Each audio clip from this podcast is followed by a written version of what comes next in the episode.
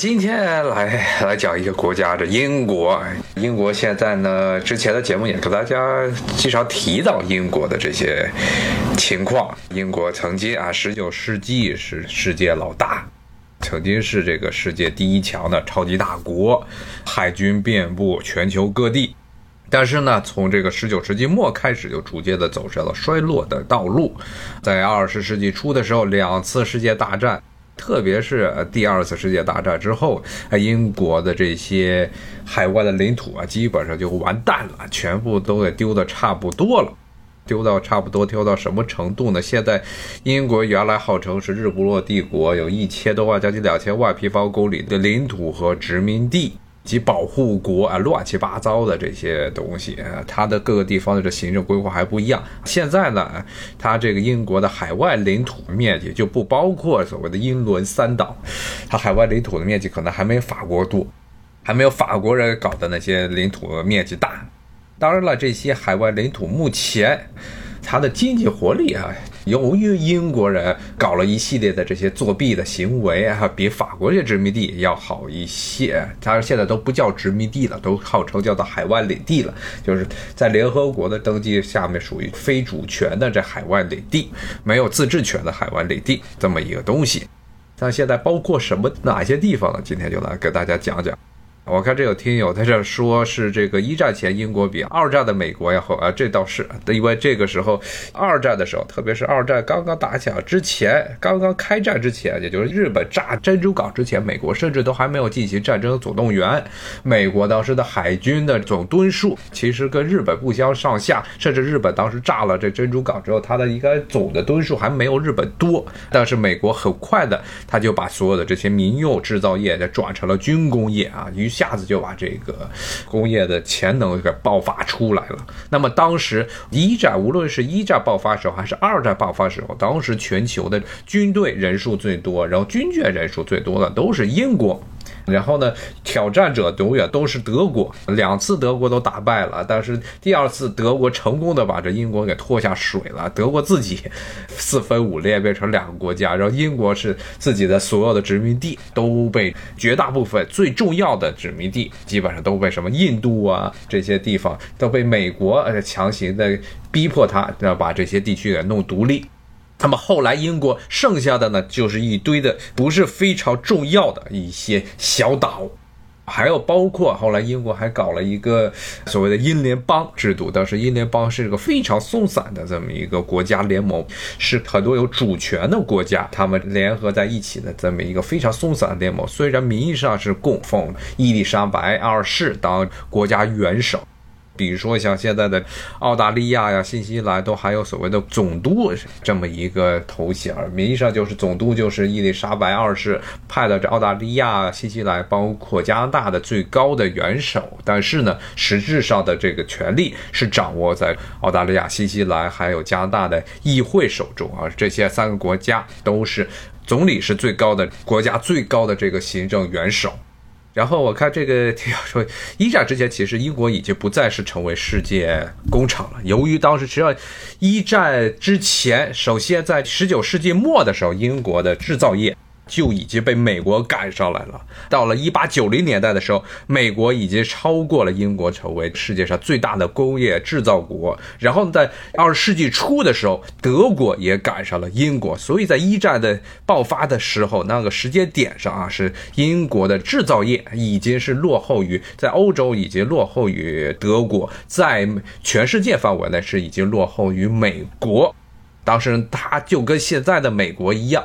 美国现在虽然其实是真正的制造业衰退的非常严重，但是呢，它的军工业还非常的发达。所以呢，在一战之前，一战在爆发之前，德国和英国在这边搞了一场著名的这叫无畏舰的军备竞赛。无畏舰的军备竞赛，当时英国这边还是丘吉尔当海军大臣的时候，他就说是德国造一艘无畏舰，我们就造两艘，我就要把你军备竞赛要把你耗死。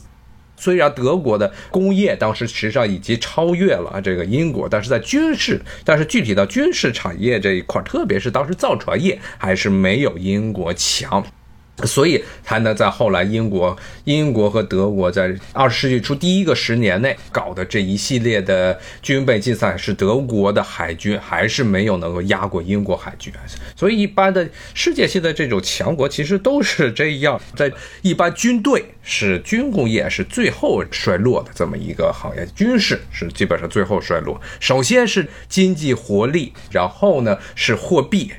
像美国也是一样，美国它在这个全世界的经济上的霸主地位，其实已经在二十世纪末的时候就已经逐渐的衰落了。但是呢，它由于金融业还是有一个很大的惯性，然后呢是军事上这个惯性更大。现在虽然是美国的经济上，在世界范围内已不能像冷战开始的时候那样，是当 GDP 一度是全世界的三分之一，但是它的军队还是绝大部分的国家是没有办法与之相提并美的。就是算是像中国和俄国，也就是在一些领域内呢，能够与美国能有一定的抗争。至于欧洲，那就更别说了，欧洲基本上军队就是被美国给废掉了。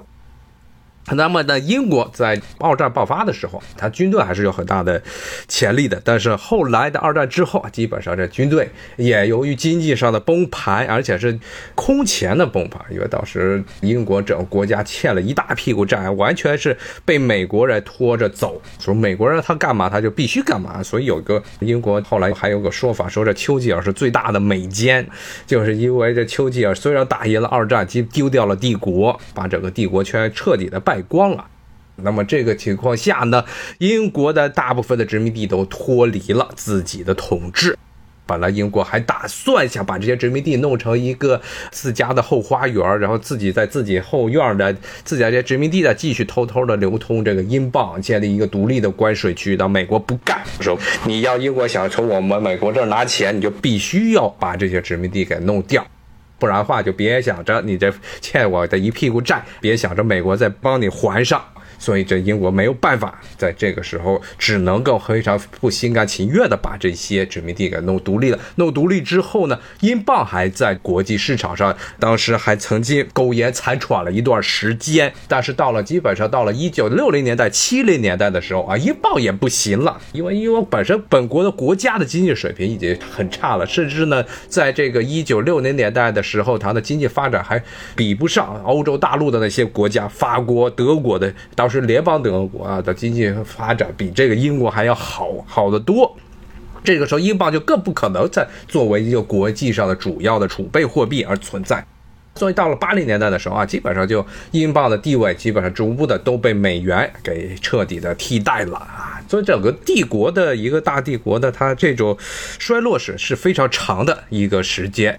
衰落期是非常长，一直到像一九八零年代的时候，七年代、八零年代，英镑它正式作为国际主要的储蓄货币的这么一个身份，才被美元给替代掉，这完全的替代掉。那么在这些海外殖民地这些地方呢？英国是当时基本上丢光了，留下来了一些地方。首先，当然九七年当然是一个很重要的一个标志啊，因为九七年之前，英国海外还号称呢有好几百万、将近一千万的海外的国民。然后这九七年之后，英国一下就丢掉了六百万的所谓的海外领地的这些公民，之后就没了。然后现在最大的英国最大的非本土的地方，最大海外城市是开曼群岛。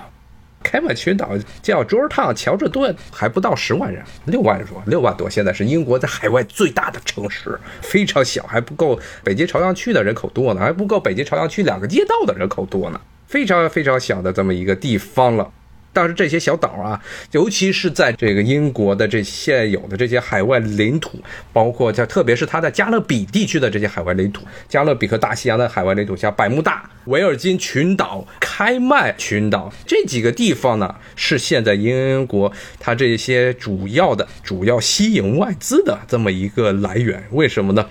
这些地方呢，在英国脱欧之前。地位非常的微妙。一方面，它是是英国当时还属于欧盟的成员，但是呢，欧盟当时的定义下是这些所有加盟国的这些海外领地，非欧洲之外的大部分领地都不直接是归欧盟来管，欧盟的法律无法直接涉及这些地方。那么英国当时就把它的很多这些加勒比海上的这些小岛啊，大西洋上的这小岛，全都搞成了这么一个洗钱的天堂，因为在在这些地方，也就所谓的离岸金融中心。在这些地方呢，你不需要是当地的国民啊，就可以直接在当地呢存款，然后呢，而且可以存的还不是一定是非要当地的货币。基本上就是什么乱七八糟的钱都可以过来，而且税率非常的低，所以是很多企业、很多的个人富商用来逃税避税的一个天堂。当时这些地方基本上，包括英国的，在全世界范围内啊，这些所谓的洗钱天堂，这些所谓离岸金融中心，绝大部分都是欧洲人在海外的领地，特别是英国。英国最多，那么这些地方，这也是后来直接导致了为什么这个英国要脱欧的一个最主要的原因之一。之前节目好像也跟大家讲过，就是一开始欧盟对于他们自己的国民，通过这个办法把钱输送到这些英国的这些海外的领地这一方面呢，是睁着闭着眼就这么着了。而且欧盟当时法律并不能够直接管理这些地方，不能够对这些地方的这些欧盟的公民的这些收入来进行征税啊。但是后来呢，大概是两年前、三年前的时候，当时欧盟终于达成了一个一致意见，说这些地方必须要，这些地方如果是有这欧盟公民们的存钱，照样这要去追缴他们的这个税，不能够再像以前那样就睁一只闭一只眼了。这些海湾领地有一些是自治权高，有些自治权低。像比如说是加勒比海上的这些小岛，他们有很多的自己的地方法。那么英国的国会。中央的这个威斯特米斯特国会对一些高度自治的地方，比如说加勒比海岛上的这些小岛，它的影响力并不是很大。但是对一些其他人数比较少，比如说英国在太平洋上有这么一个奇葩的岛屿，待会儿会给大家讲到。对于它，发生了很多奇葩的命案。那么当时是英国的国会直接去干预了当地的司法。这就要具体到各个地方，这些前殖民地现在都不叫殖民地了啊，叫海外领地，它的本地的这个情况而定，就看这个这些领地是不是通行，它不能说是通行英国法律，一般都是本地法，而且本地法的来源大部分都是来自于英国的这个海洋法系，是通行的都是英国的习惯法。这些海外领地不是国家，是英国的一部分，它是英国的一部分。但是呢，除了直布罗陀、直布罗陀这个地方之外呢，它其实都不享有啊，现在已经完全不享有了欧盟的公民的权利。那这些地方呢，我刚才跟大家讲的说脱欧，脱欧的为什么脱欧的一个原因就是欧盟想对这些英国的洗钱天堂里的欧盟公民们的存钱进行调查。这些英国人就不干了，特别是那些英国的土豪就不干了。所以当时他们窜动起来，开始首先是用了好几年时间进行舆论宣传，然后呢又忽悠了卡梅伦，当时要向卡梅伦逼宫。这卡梅隆同志啊，就是一书呆子，真的就是被这个约翰逊说的很对，他就是一书呆子，觉得自己没事儿，能够把这场脱欧的危机能化解，同时还能企图用这个办法了，能够向欧盟来要挟，希望通过这个就跟怨妇要上吊是威胁这个老公的道理一样，想希望通过这个办法呢，威胁欧盟，欧盟方面呢，能够在很多的这些政策上对英国有退让，结果呢，没想到自己真就上吊成功了，结果公投这个通过了。卡梅隆被迫辞职，然后上来的这个梅啊梅同志呢，他也是倒了八辈子的邪霉了。他上来之后呢，一直搞不定英国这国会中的这些脱欧派啊，这些脱欧派基本上要不是自己在这个英国的海外领地有钱，要不就是给他们钱的那些老板啊，在海外领地里有大量的黑金，搞不定了，所以上来了一个这脱欧派的代言人。他甚至呢是一个半个美国人的鲍里斯·约翰逊，结果就很迅速的、无条件的直接、直接就脱欧了。脱欧之后呢，下面的情况还非常糟糕。不过这都是英国本土的事情，今天不在这里进行冗述啊。那么可以说是英国的这海外领地的这些一个重要的这么一个经济收入来源，直接导致了英国脱欧以及现在正在上演之中的一场荒诞戏。那么今天就跟大家来讲一讲。它这些海外里的经济是什么样？刚才跟大家说了，这些海湾旅店无论是法律，甚至他们的通用货币，以及他们的政府制式，都是根据这个地区的情况因地制宜。并不是所有地方都是一个样子，比如说像呃英国有一个比较极端的例子，就像是在塞浦路斯这个岛屿，现在很多中国人去那儿投资，因为塞浦路斯现在很多中国人去那儿投资房地产啊，也是一个现在又拥有了大量的中国人的地方。而且塞浦路斯呢，现在北边还有一个不被国际社会认可的北塞浦路斯，是土耳其支持下来的一个傀儡国。好吧，今天就先跟大家讲到这儿了，咱们下回再说，过两天咱们再接着聊。谢谢大家，拜拜。